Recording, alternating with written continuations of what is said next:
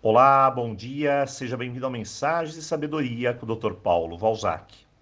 Semana passada tivemos a Semana Prosperidade, com ensinamentos essenciais para girar a nossa roda da prosperidade e da abundância. Você poderá acessar todos os áudios no link que enviamos durante o final de semana. E começa hoje a Semana Relacionamentos. E lembrando que semana que vem teremos Roponopono. Antes de começar, eu vou deixar aqui apenas uma orientação muito importante. Em se tratando de relacionamentos, eu não realizo orientação pelo WhatsApp, por se tratar de situações extremamente complexas, delicadas, o que demanda muita análise e tempo. Vamos tentar então absorver o melhor possível o conteúdo dessa semana e pouco a pouco realizar as mudanças que forem necessárias. E vamos começar Existem duas direções importantes para aprender sobre relacionamento. A primeira é que quanto mais crenças limitantes sobre relacionamento você tiver, é óbvio que menos sucesso terá em suas relações. Segundo, quanto mais distorcidos forem seus comportamentos, pior também serão suas relações. Hoje vamos falar sobre crenças limitantes. O que acaba com o relacionamento é acreditar em dois absurdos incríveis que levamos conosco a vida toda. Primeiro, que a pessoa, a outra pessoa, ela vai nos fazer feliz.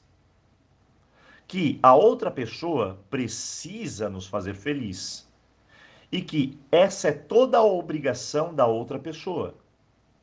Risque isso da sua relação de pensamentos e crenças. Isso é absurdo. O segundo, que nós temos o poder de mudar a outra pessoa. E acredite, isso passa na mente de milhares de pessoas que simplesmente têm os piores relacionamentos do mundo. Nós não conseguimos mudar ninguém. Em síntese, nós nos fazemos felizes e usamos a relação para compartilhar amor, cuidado, carinho, atenção, apoio mútuo e muito mais. E de forma alguma, repito, você irá conseguir mudar alguém. O que precisamos entender é que você é um universo de desejos e necessidades. O outro também. Cada um de nós é uma unidade com uma história pessoal, repleto de comportamentos que vamos abordar mais adiante e que precisamos respeitar esses limites. Outro ponto importante é que fantasiamos relacionamentos, ou seja, idealizamos a outra pessoa como ela deveria ser e não como é. Mas no fundo, nem sempre ela é o que desejamos. E vamos mais além. Acreditamos no absurdo, o mito da alma gêmea que nos diz sobre o outro nos completar. Um tremendo absurdo. Nós já somos completos.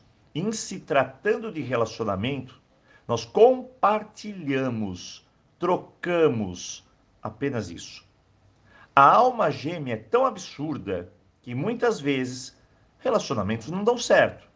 E lá vamos nós dar aquela velha desculpa: não era minha alma gêmea. E aí fechamos os olhos para os nossos comportamentos que estão se repetindo e repetindo. Outra crença dolorosa é que cobramos da outra pessoa aquilo que não estamos dando e nem nos damos conta disso. Vou dar um exemplo.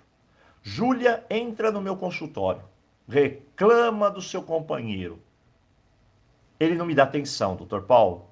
Ele não me dá carinho. Ele não me ama. No fundo, pode ser realmente isso mesmo. Mas aí eu me pergunto, Júlia, de 1 a 10, o quanto você dá atenção ao seu companheiro?